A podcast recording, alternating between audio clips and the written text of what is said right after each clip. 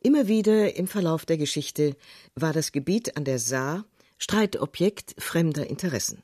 So zuletzt nach dem Zweiten Weltkrieg, als Frankreich seine Versuche wieder aufnahm, sich das Saarland wirtschaftlich anzugliedern. Und zwar über eine politische Autonomie, die auch im Saarland selbst auf beachtliche Gegenliebe stieß. Das dementsprechend zwischen Bonn und Paris vereinbarte Saarstatut wurde allerdings am 23. Oktober 1955, heute vor rund 40 Jahren, von der Bevölkerung mit Zweidrittelmehrheit verworfen. Damit war der Weg frei für die volle Rückgliederung des Saarlandes als westdeutsches Bundesland Anfang 1957. So viel Rückbesinnung ist notwendig zum Beitrag von Leo Schmidt, der in den nächsten 25 Minuten die dramatische Auseinandersetzung um das politische Schicksal des Saarlandes vor vier Jahrzehnten nachzeichnet. Der Zweite Weltkrieg war endlich vorbei. Auch das Saarland lag in Schutt und Asche. Nach den Amerikanern kamen die Franzosen als Besatzungsmacht. Frankreich wollte Deutschland schwächen und damit künftige Aggressionen unterbinden. Da kehrte aus dem Exil ein Journalist an die Saar zurück, der bis 1955 die Geschicke des Landes maßgeblich beeinflussen sollte. Er hatte Großes vor mit dem kleinen Land, glaubte ernsthaft an dessen geschichtlich zentrale Bedeutung für die gesamte europäische Einigung. Johannes Hoffmann wurde der erste frei gewählte Ministerpräsident des Saarlandes. Weil die Saar tatsächlich zum europäischen Prüfstein geworden ist, sollte man diese von der Geschichte verlangte Prüfung auch bestehen. In jedem Fall ist die Saarfrage die Bewährungsprobe für den europäischen Geist und den europäischen Willen der Deutschen und Franzosen.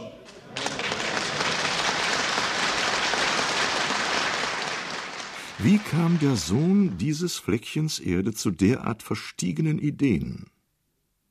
Das Gebiet im Dreiländereck Luxemburg, Frankreich, Deutschland ist nicht größer als sonst wo heute ein Landkreis mit eben mal einer Million Einwohner.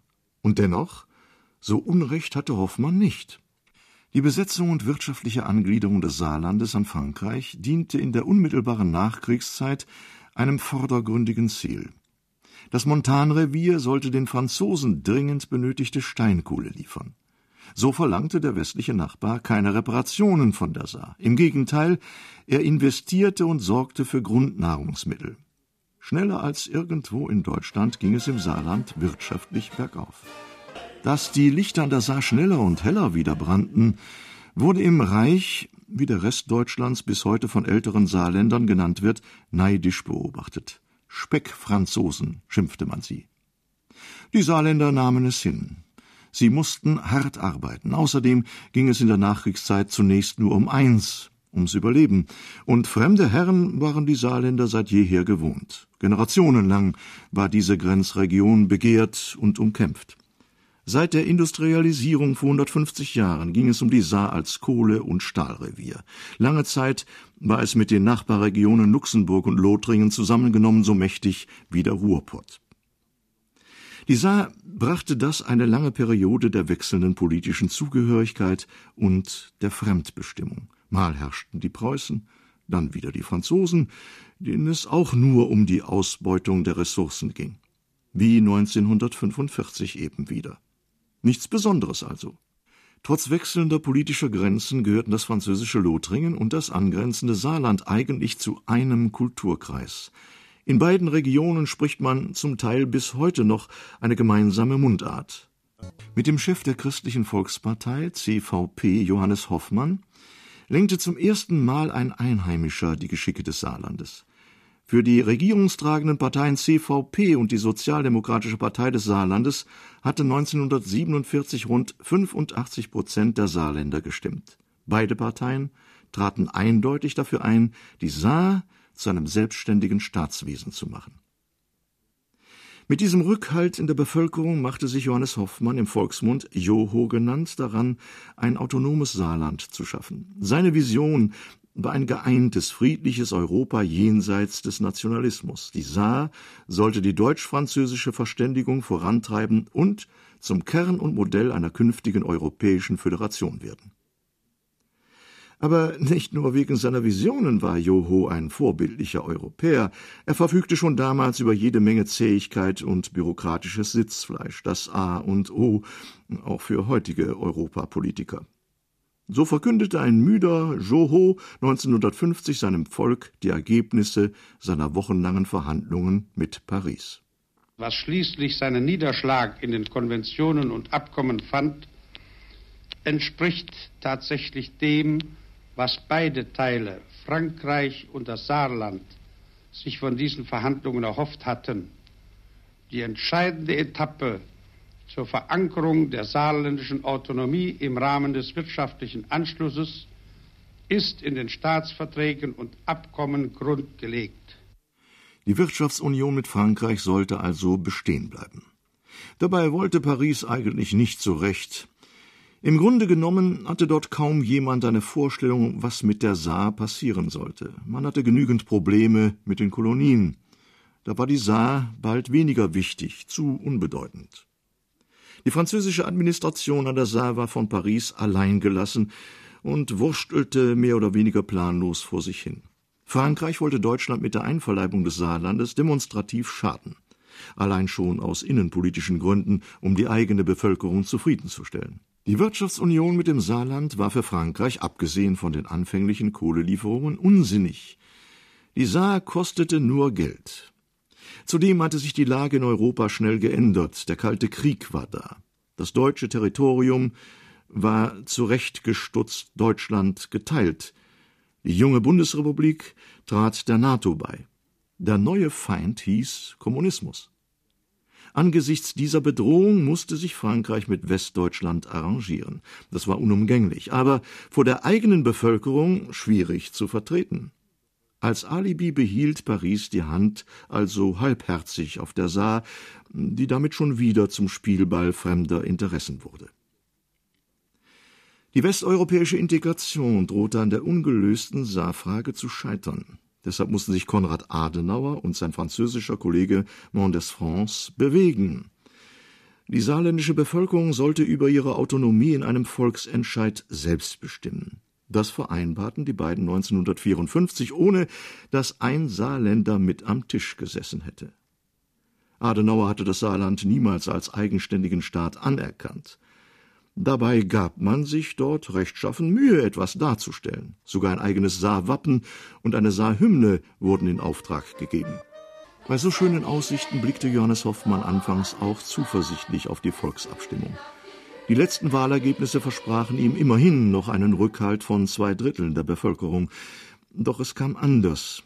Vor den Wahlen wurden die Ableger der westdeutschen CDU und der SPD zugelassen, die sich mit der Demokratischen Partei des Saarlandes zu einem pro-deutschen Heimatbund zusammenschlossen.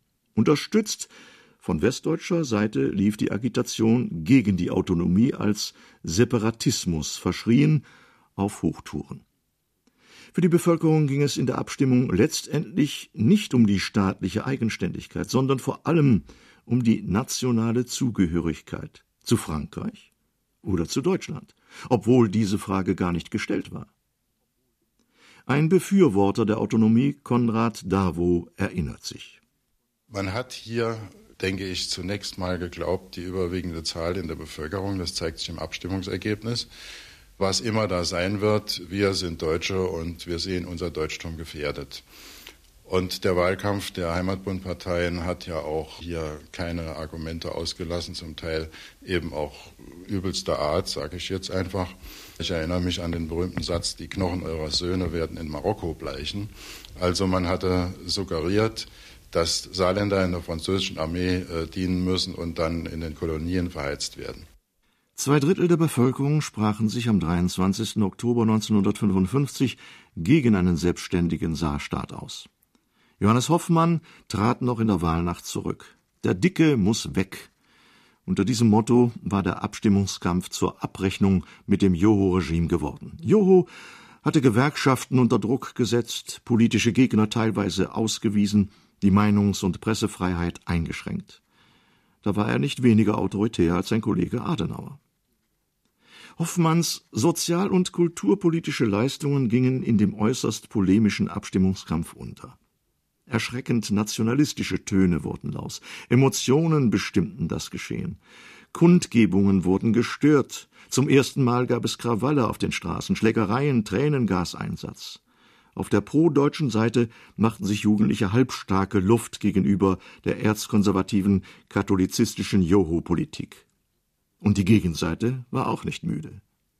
Konrad Davo, damals 17, Erlebt habe ich, dass die Auseinandersetzung sehr emotional geführt worden ist. Natürlich haben auch wir Jungen nächtens Plakate geklebt oder andere Plakate überklebt, was vielleicht nicht sehr demokratisch war, aber was eben unser Engagement zeigte. Man war doch gegenseitig bis hin zur Feindschaft engagiert.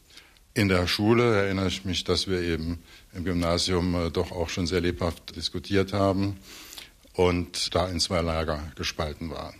Das gesamte Saarland spaltete sich im Abstimmungskampf von 1955. Der Riss ging durch Vereine, Verbände, Parteien und Familien. Selbst Geschwister zerstritten sich oft auf Jahre hin. Deutsche und Franzosen beobachteten verblüfft diese Entwicklung, und für Johannes Hoffmann brach eine Welt zusammen. Er hatte an der Saar ein europäisches Exempel statuieren wollen. Rainer Hudemann von der Universität des Saarlandes. Im gewissen Sinne war Hoffmann sicherlich zu früh dran, wobei man natürlich auch die saarländische Situation nicht überschätzen darf. Es war ja ein kleines Land in dieser Grenzsituation zwischen Frankreich und Deutschland, wenn man es mal negativ sagt, eingezwängt. Das hatte die positive Wirkung einer überraschend großen Weltoffenheit. Auf der anderen Seite konnte natürlich das Saarland nicht die europäische Politik bestimmen. Dafür war es einfach zu klein. Hier haben sich sicherlich manche Anhänger der Europapolitik und manche Politiker der Zeit auch Illusionen gemacht. Danach übernahmen alle folgenden Regierungen des Bundeslandes nahtlos den Johoschen Anspruch, das Saarland zu einer Brücke nach Europa zu machen. Land und Leute seien für diese Aufgabe geradezu prädestiniert, heißt es bis heute. Trotz der nationalistischen Gefühlswallungen von damals gibt man sich heute gerne als Vorzeige-Europäer. Oskar Lafontaine, der heutige Ministerpräsident. Das ist ein Widerspruch auf den ersten Blick, aber letztendlich auch wiederum verständlich, wenn man die Geschichte mit berücksichtigt. Es war klar, dass nach dem Zweiten Weltkrieg, nach eben der Nazi-Herrschaft, die Gesamtbevölkerung nicht unbedingt europäisch gedacht hat. Es dominierten natürlich noch Empfindungen äh, für das äh, Deutsche Reich, ich sage es einmal so. Daher war zu erwarten, dass sich die Parteien, die stärker eben auf diese Empfindungen setzten, durchsetzen würden. Zum anderen war die europäische Idee eben noch nicht so populär wie heute. Ich glaube aber, dass diese Abstimmung eine der Stationen war, die wichtig sind, wenn man das europäische Engagement der heutigen Saarbevölkerung verstehen will. Deutsch sprachen, dachten und fühlten die Saarländer schon immer. Ihre nationale Identität war insofern eindeutig. Als sie nach dem Ersten Weltkrieg wieder einmal unter fremder Herrschaft standen, diesmal unter der des Völkerbundes, dem Vorgänger der UNO, kam es 1935 bereits zu einer ersten Volksabstimmung über die Zugehörigkeit. Trotz der Machtergreifung Hitlers stimmte die große Mehrheit damals für den Anschluss an das Dritte Reich und bezahlte dafür teuer. Die zweite Volksabstimmung 20 Jahre später war aber nicht nur eine nationale Willenskundgebung. Darüber hinaus machte sie der Bevölkerung ihre regionale Sonderrolle endgültig klar. Es klingt widersprüchlich, aber trotz der heftigen Auseinandersetzungen schmiedete der Abstimmungskampf die Bevölkerung zusammen. Er brachte letztendlich regionale Identität und Zusammengehörigkeitsgefühl. Die Ablehnung der Autonomie drückte auch die Sorge aus, als Grenzregion schon wieder zwischen die Stühle zu geraten. Rainer Hudemann. Die saarländische Bevölkerung hat sich zwar 1955 mehrheitlich nicht für das Europastatut ausgesprochen, aber man muss ja sehen, dass das in einer Situation war, als die Europapolitik im Sinne des großen Enthusiasmus der Nachkriegsjahre im Grunde auch in einer Sackgasse war. Die Europäische Verteidigungsgemeinschaft war in Frankreich gescheitert. Das war vielleicht das wichtigste Symbol was der Bevölkerung zeigte, man ist mit Europa nicht so weit, wie viele Idealisten geglaubt haben. Vor diesem Hintergrund muss man das wohl sehen, dass hier immerhin sich ja aber dann doch noch ein Drittel der Bevölkerung dafür ausgesprochen hat. So rum kann man es ja auch drehen. Frankreich legte wenige Jahre nach Kriegsende großen Wert auf eine eigenständige nationale Politik, trat nicht der Europäischen Verteidigungsgemeinschaft bei. Vor diesem Hintergrund waren die europäischen Visionen den Hoffmann-Gegnern einfach zu vage, zu unsicher. Und Joho malte das Bild eines blühenden europäischen Zentrums, ein Brüssel an der Saar. Heute weiß man, dass diese Spekulationen unrealistisch waren. Die Benelux-Länder hätten sich mit Händen und Füßen gewehrt.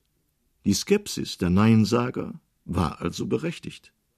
Pierre Segui kam nach dem Krieg als ehemaliger Resistancekämpfer an die Saar, um Radio Saarbrücken zu leiten. Es gab damals auch Leute, die die Grenzpfähle einreißen wollten, aber die hatten politisch noch nicht die Macht und die Stellung, die sie heute durch die Entwicklung der europäischen Idee bekommen. Sie dürfen nicht glauben, dass die europäische Idee sich nicht gewandelt hätte. Die Deutschen waren immer sehr idealistisch für die europäische Idee, während äh, die Franzosen realistisch waren. Und äh, das hat sich jetzt auch langsam geändert. Es sind in Frankreich ebenso viele Stimmen für Europa wie in Deutschland. Und so machte sich das Saarland nach der Joho-Ära von neuem auf den Weg nach Europa. Aber erstmal trat es der Bundesrepublik Deutschland bei, die inzwischen mit ihrem Wirtschaftswunder lockte. In der Silvesternacht zum 1. Januar 1957 feierte Jakob Kaiser mit den Saarländern. Er hatte als Adenauers Minister maßgeblich die Heimatbundpropaganda unterstützt.